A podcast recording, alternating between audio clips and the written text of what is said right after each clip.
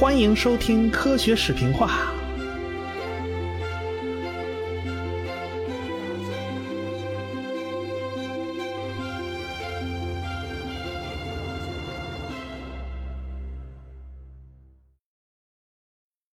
我现在写稿子的时候呢，大概是十二月三十一号，也就是二零一六年的最后一天。哎，先祝贺各位听众们新年快乐呀！估计你们听节目的时候呢，已经是新的一年到来了，也就是二零一七年的一月一号了。祝愿听众们在新的一年里心想事成，阖家幸福啊！上文书讲到达尔文在智利的考察行程，这达尔文还碰上了一场大地震。这个音频播出的时间呢，恰好是在平安夜。哪知道转过天来，就听说智利就真的发生了一次七点六级的地震，恰好就是我们提到过的这个奇罗埃省。哎，我吓了一跳啊！哎呀，这个难道我是乌鸦嘴啊？这玩意儿也太恐怖，这也太巧点了吧！这个好在震中在海里，不在陆地上，嗯，离陆地还有不少距离。看新闻报道啊，只有一条高速公路好像出了点问题，人员也没什么伤亡。哎呀，我我这才放点心了。看来一场地震没咋地啊！要真是我这乌鸦嘴给说出来的，那那这这造孽都造大了，这个很麻烦。这个好，我们书归正文。达尔文呢，在智利的康塞普西翁走访，整个城市都已经变成一片废墟了。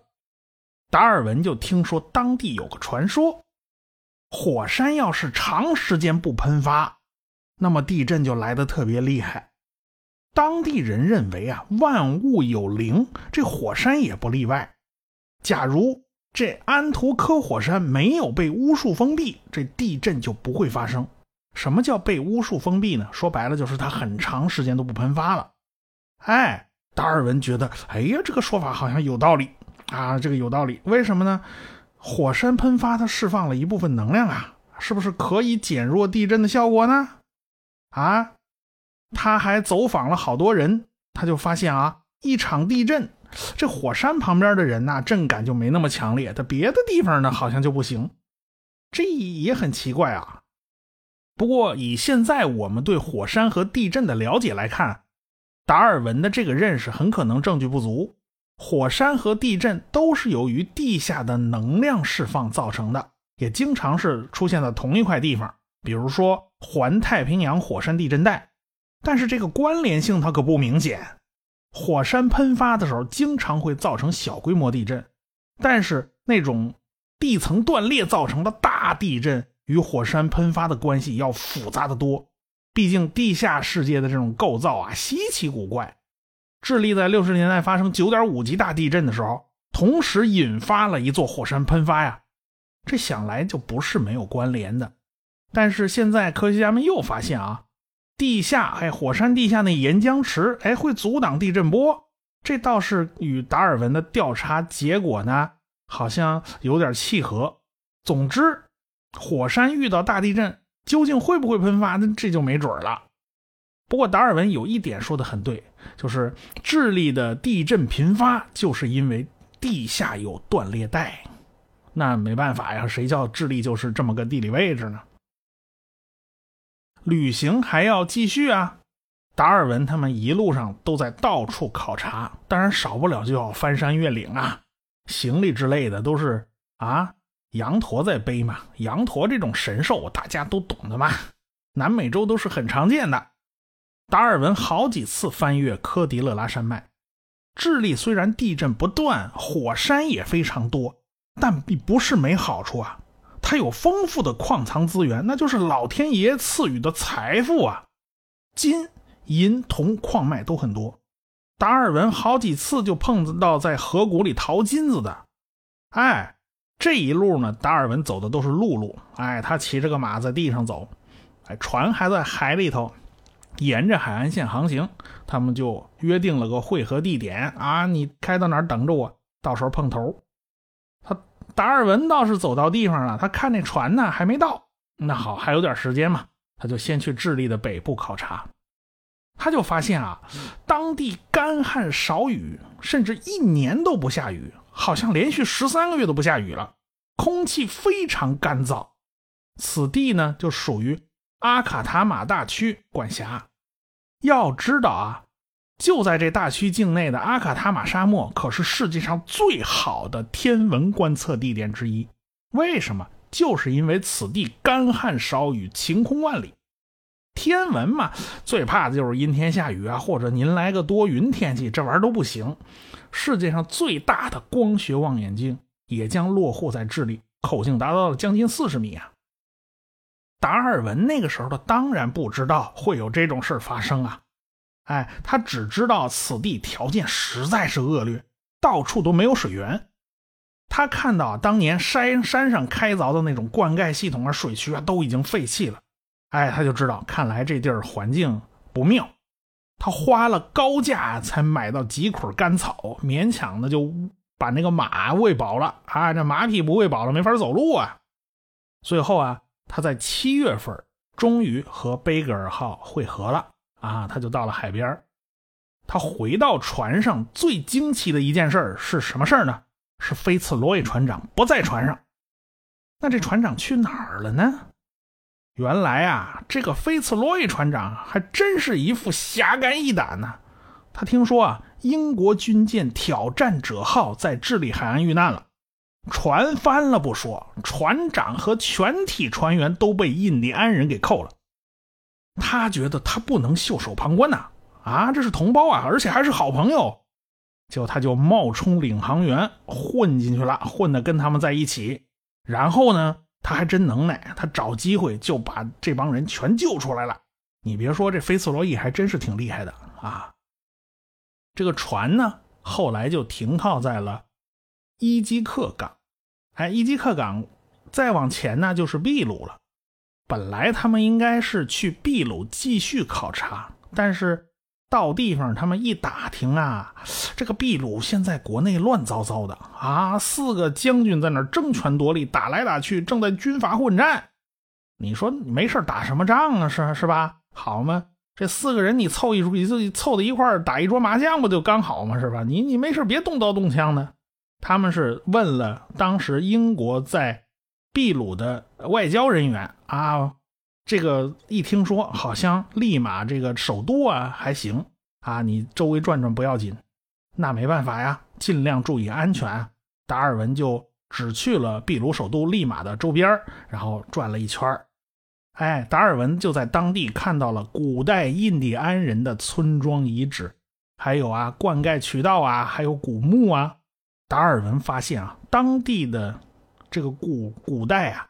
并不是这种未开化民族，欧洲人来到之前，他们已经有了非常高的文明水平。秘鲁这一带就是当年印加帝国的核心呐，就是发源地啊，曾经建立过非常辉煌的文明，后来才被西班牙人给征服的。哎，秘鲁呢，当时比较混乱，你看四个将军在那儿打来打去嘛，是吧？所以呢，他们就决定啊，不往里走了，咱就不去大陆深处了。咱就去周围海岛上溜达溜达吧。所以，这个贝格尔号就劈波斩浪，指向了加拉帕戈斯群岛。行驶了八天，达尔文看到了加拉帕戈斯群岛的轮廓。加拉帕戈斯群岛啊，大约是十几个大岛和数十个小岛组成的，离南美大陆很远，距离大距离呢大概有一千公里。一百五十年前啊。西班牙国王查理一世曾经派一个大主教到这儿来过，因为看到这个岛上有许多巨大的乌龟，所以就给起了这么个名字。这加拉帕戈斯呢，就是巨龟的意思。早在16世纪出版的海图上已经把这个群岛给标出来了。后来啊，捕鲸的人啊，还有海盗啊，就发现这岛上啊有淡水。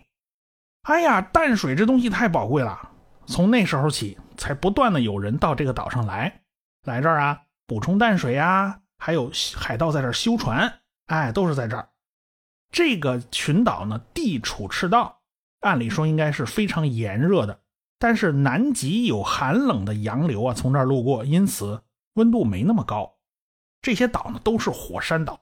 我们现在知道了啊，这些个岛岁数都不大，最古老的岛不过。五百六十万年的历史，最年轻的才六万年，所以这个岛还算是个比较年轻的地方。达尔文上了这些岛呢，第一眼看到的就是，哎呀，这个群岛非常非常荒凉，但是海湾里啊，什么鱼啊、鲨鱼啊、乌龟很多啊，时不时就从水里面探出头来。达尔文看来非常开心，他和别的水手啊就放下鱼线钓鱼，很短时间就能钓上好几条六十多公分长的大鱼啊。他们在甲板上啊噼里啪啦乱蹦，哎，达尔文当然特别开心。达尔文还在。熔岩上啊，看到这种爬行动物的庞大家族，不仅有动作缓慢的那种硬壳乌龟啊，还有数不清楚的那叠成好几英尺高的那种相貌丑陋的蜥蜴。哎，它身上的颜色呢，乌漆嘛黑的，就跟那黑色的熔岩差不多。这些东西啊，就待在那儿，它一动不动晒太阳啊，就像死了一样。你走到它跟前儿啊，它才发现，哎，这东西跑了，哎，它这是个活物，它还能动。这么多蜥蜴呀，达尔文是一直都没逮。看来啊，达尔文不太喜欢这种长相特别难看的动物。这蜥蜴这玩意儿长得颜值实在是太……再说呀，这种动物的气味实在太难闻了。你船上那么小个地方。你能放一个臭得不得了的蜥蜴，那船船上船员都能跟你玩命啊！不过这儿的鸟他以前从来没见过，别的地方都没有啊。而且这些鸟啊，大概与人类接触不多啊，他不了解这个两足兽有多厉害啊，他见了人他也不害怕。他想，如果英国鸟类学家见了这些鸟，一定会大开眼界。达尔文感到啊，在这里收获太大了，每天都有非常丰富的收获。他发现，这些海岛上的动物都是有差异的，这里的生物具有非常丰富的多样性。就拿那个特别大那大象龟来说，他一共在这儿发现了十五个亚种。每个岛上的大象龟啊，都是亲戚啊，长得都挺像的，但是体态、习性。各不相同，达尔文就纳了闷了：这这上帝没事创造这么多龟干什么？加拉帕戈斯群岛的那个总督劳森就告诉过达尔文，他一下子就能从这个龟这儿判断这龟是哪个岛上出产的。达尔文就觉得新鲜啊！哎，您这跟这乌龟还都认识？这总督就告诉达尔文了，一年前呢。他就学会了辨别的方法，这是当地人告诉他的。各个岛上的乌龟区别啊，主要是在背甲那乌龟壳，哎，它拱起来的高低是不一样的，背甲颜色也不一样。然后这些龟的脖子、腿长短都不一样，有的龟壳啊，边缘是上翘的，你见过二战德国那德国兵那钢盔，哎，那种那种边缘。有的就是完全下垂的啊，一点也不上翘啊，这这这显然这乌龟壳长得就不一样。达尔文还发现，有的岛上这海鬣蜥专门吃海藻，但是另一个岛上生长的那个陆上那鬣蜥啊，就喜欢吃仙人掌，这是怎么造成的呢？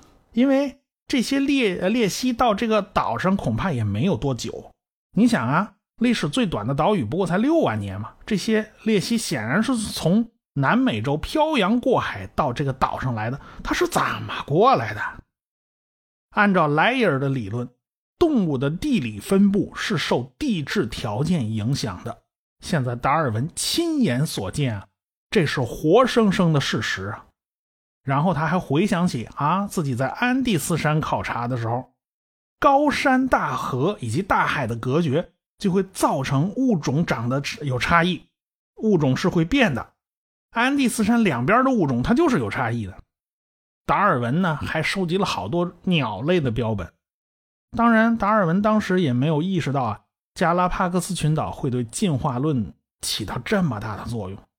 一大堆的标本呢，他都没记录这鸟是哪个岛上捕捉的，那个鸟是哪个岛上捕捉的，他都没记。这不能不说是一个遗憾。后来达尔文回了英国呀，就请著名的鸟类学家叫古尔德对这些标本进行鉴定。到一八三七年，古尔德告诉达尔文：“啊，你采了那么多的鸟，都属于同一个大类，叫燕雀类。”达尔文就感到非常惊讶，因为这些鸟的嘴巴长得可是太不一样了，有的特别宽、特别厚，有的特别细，还带弯钩；有的长得就是普普通通的，有的又特别短。他以为属于好几种不同大类的这种鸟，难道这都是燕雀类的鸟吗？这达尔文。在航行途中，他都没有意识到这一点，所以事后知道他，难怪他吃了一惊。在加拉帕克斯群岛这待了好久啊，达尔文还是恋恋不舍地离开了这里。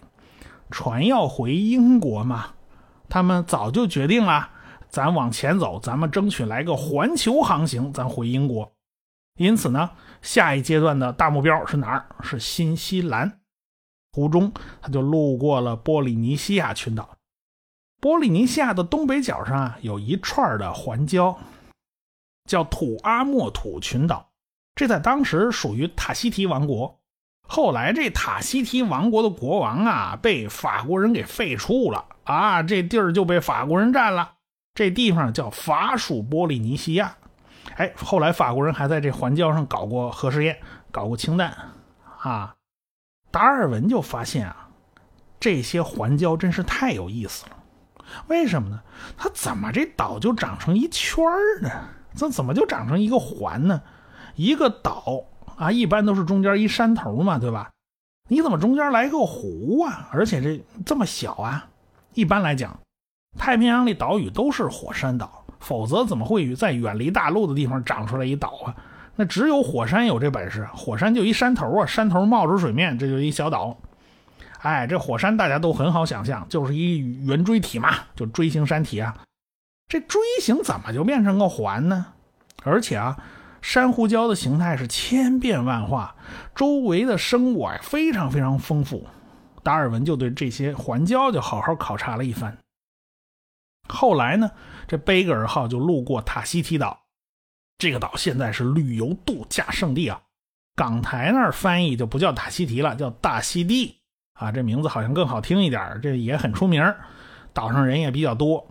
达尔文和舰上的军官们就被邀请到当地传教士家里做客，达尔文就沿着蜿蜒曲折的小路散步啊，四周林木啊，哎呀，这长得都很茂盛，而且呢，这环境还不错，都很清凉。哎，岛屿周围有珊瑚礁环绕啊！啊，他穿过这种啊热带之热带森森林啊，还有这种果园哎呀，这环境真是太好了！里边还有橡胶树啊，有可可树，有橘子树、面包树、番石榴，中间还种着各种各样的植物，什么甘蔗呀、菠萝呀、白薯啊，他就跟进了伊甸园差不多啊！达尔文就感叹呐，这简直像天堂一样。那当然了，人家现在还是旅游的圣地、度假天堂嘛。下午，舰长就让把甲板给打扫干净了。一会儿，塔西提岛上的人呢，就坐着独木舟跑到这船旁边来叫卖来了。啊，这果然就把这个贝格尔号围了个密不透风。哎呀，塔西提人那就是上了这军舰就开始叫卖啊，什么什么卖猪肉的，卖水果的。卖鱼钩的，你卖贝类的，什么？哎呀，这琳琅满目，应有尽有啊！他话当然好像说英语说的也不太利落，反正就高喊一美元，一美元，一美元啊！就啥东西就跟咱们现在那动不动就十元店啊，这这这这差不多那架势。他们英国那硬币他不要，哎，他只要美国的银元，而且不管什么东西，他都一个价一美元，你买一头猪和买一个鱼钩价钱都一样，一美元。哎，这颇像咱们现在这路边上经常什么清仓大甩卖啊是十元店的，就就这玩意儿，他他哎，当时哎那边人就这么做生意的。这达尔文他当然就不管这些东西了，他就跟着当地人呢，都上岛考察，哎呀，找当地的向导啊。达尔文采了很多珊瑚礁标本。还有各种植物标本，可以说是满载而归。回到舰上啊，哎，达尔文就对采了的各种各样的珊瑚礁标本就标了号，而且呢，在日记里面就开始写了。我认为，除了坦白的承认对每种物种的微小建筑师一无所知外，我们对于珊瑚和珊瑚礁构造和起源也所知甚少。尽管呢，在这方面已经有很多著述了。这达尔文当时写的记录，他写完以后呢，他就拿起刚刚收到不久的莱伊尔的《地质学原理》第三卷这本书里写过呀。太平洋里无数的珊瑚岛都是圆形的或者椭圆形的，中间是个呃湖啊，由此产生这种环礁这种概念。而且这个莱伊尔就说了，他们就是哎呀，海底火山那山头顶部嘛，不有个坑嘛？啊，这山头它没长出水面啊，周围就长了一圈珊瑚，哎，就就成这这德行了。达尔文说，现在可以肯定，莱伊尔是完全错的。他回国以后一定要把这个问题搞清楚。他感觉这珊瑚礁不是这么长出来的。果然，达尔文回国以后就专门写了一本书，来讲述他见过的各种各样的珊瑚礁。他特别是解释了环礁的形成方式。这个环礁是怎么形成的？他说，环礁啊，其实是个火山岛。火山岛一般都是啊长个圆锥形的，在海岸线附近的，哎，这海水呀、阳光啊、温度、养分呢，它都适合珊瑚生长，于是就在周边长了一圈珊瑚。珊瑚这东西分泌出石灰石来做自己的外壳。珊瑚虫死了呢，它石灰石外壳是不会消失的，还在那儿。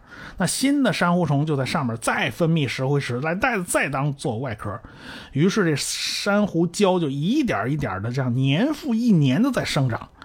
珊瑚礁啊，都是靠这珊瑚虫一毫米一毫米世世代代的就给累积出来的。所以呢，你也就可以想象啊，周边就长了一大圈的珊瑚礁。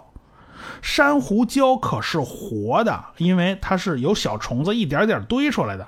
风吹日晒，海浪侵蚀，人家不怕。你磨掉一寸，人家就给你长上去一寸。可是那火山锥它就不行了，日积月累呀，什么风吹日晒呀，逐渐就崩塌了。假如火山死了，这是一死火山，它不再喷发了，那么随着时间的积累。那就最后就被慢慢抹平了，渐渐的就剩下周围那一圈珊瑚礁组成了一个环。因为珊瑚礁它不会被磨平，你磨下去一寸它长一寸，你磨下去一寸它长一寸，所以那山头就被磨秃了，就磨到慢慢没入水下了。哎，这边就全部被珊瑚占领了，就形成了现在的环礁。那你说达尔文有没有证据呢？有的。他证据是什么呢？他观察到了不同阶段的珊瑚礁，有的是属于围着火山岛长成圈的，这看见了；有的呢就属于这山头已经快磨平了，这侵蚀痕迹非常非常明显；有的就是标准的环礁，就中间那山头啊已经完全被磨没了，就剩下一个环礁了。所以过去认为啊，这些都是珊瑚礁的不同种类。只有达尔文认为，不，这不是不同种类，这是一个珊瑚礁在形成的不同阶段。在当时，达尔文提出这个理论的时候是没有办法验证的。到了达尔文晚年，他岁数很大了，他还惦记着这事儿呢。他说啊，要是哪个哪个冤大头愿意掏钱，在这环礁上打一眼儿。打个眼儿，咱们钻下去，钻个洞，钻探一下，咱就知道了。哎，这达尔文还挺乐观，他估计钻个两百米就能打到火山岩。十多年以后，英国皇家学会呢，哎，就找了个环礁进行钻探，他钻了三百四十米，也没能钻透这个珊瑚。后来，日本人在二十世纪三十年代。他钻了多多深呢？钻了四百三十米，他也没能发现这火山岩。到一九四七年，美国在比基尼岛上要做爆炸氢弹的试验，那你得检查检查这岛是不是够结实啊？万一给炸没了，就是不好办了，是吧？结果他们钻探到了七百七十九米，还没发现火山岩，还是珊瑚。但是他们通过地震波。探测发现下边应该是火山岩。后来美国人还是不死心，炸完核弹以后他还不死心呢，他一直钻得多深呢？他钻到了一千二百八十米，终于发现这是火山岩。这达尔文的判断才被验证了。这时间已经过去一百多年了。这个岛啊，水下是个三千米高的死火山。这死火山火山岩上边长了一千二百八十多米的珊瑚礁，日积月累啊，这珊瑚礁已经长了一千多米了。这山头已经被侵蚀下去一千多米了，这玩意儿也太夸张了吧！这个，至今仍然有人在质疑达尔文的环礁学说，这也不奇怪。首先，达尔文并不是不可质疑的，他可以质疑他的学说呢，也不是说啊，就是只能是一个学说，也没有这个道理，对吧？生物地质这一类啊，是在非常复杂的环境下去研究的，它不像物理学那么那么单纯，很可能啊，这个环礁是这种原因形成的，另一个环礁就是另外的原因形成的，这也并不矛盾。因为自然界是存在多样性的，所以呢，还有人对达尔文的这个环礁形成理论提出各种各样的意义，啊提出各种各样的理论、各种各样的解释，这也并不奇怪。当然了，这都是现代人干的事儿了。贝格尔号要再次起航了，就沿着新西兰、澳大利亚这一条航线往前航行，他们要回家了。他们回家的路程顺利吗？咱们下回再说。我是卓老板，我是吴婷婷，我是王杰，我们是科学声音。